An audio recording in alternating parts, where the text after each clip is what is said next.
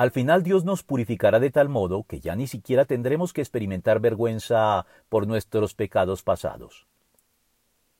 En nuestras actuales condiciones, la capacidad de sentir vergüenza en relación con el pecado es buena señal, pues demuestra que la persona en cuestión aún no se ha endurecido de manera irreversible contra Dios, y que por tanto aún hay esperanza de creer, arrepentirse y corregir.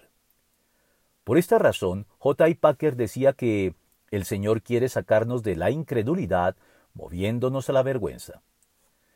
Deplorablemente, y dado que la sinceridad y la franqueza son consideradas como actitudes y conductas siempre preferibles a la hipocresía, en nombre de ellas se pierde la vergüenza, y se promueve el descaro más desvergonzado al exhibir o dar cuenta sin tapujos de nuestras faltas y pecados casi de manera ostentosa.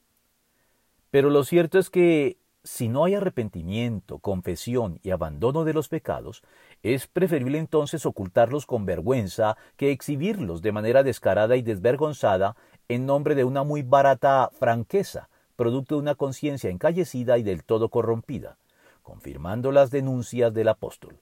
Han perdido toda vergüenza, se han entregado a la inmoralidad y no se sacian de cometer toda clase de actos indecentes. Efesios 4:19. Así pues, la vergüenza es algo con lo que debemos aprender a convivir constructivamente en este mundo hasta que nuestra redención sea consumada de tal modo que ya no haya necesidad de ella. Purificaré los labios de los pueblos para que todos invoquen el nombre del Señor y le sirvan de común acuerdo. Aquel día no tendrás que avergonzarte más de todas tus rebeliones contra mí. Sofonías 3 del 9 al 11.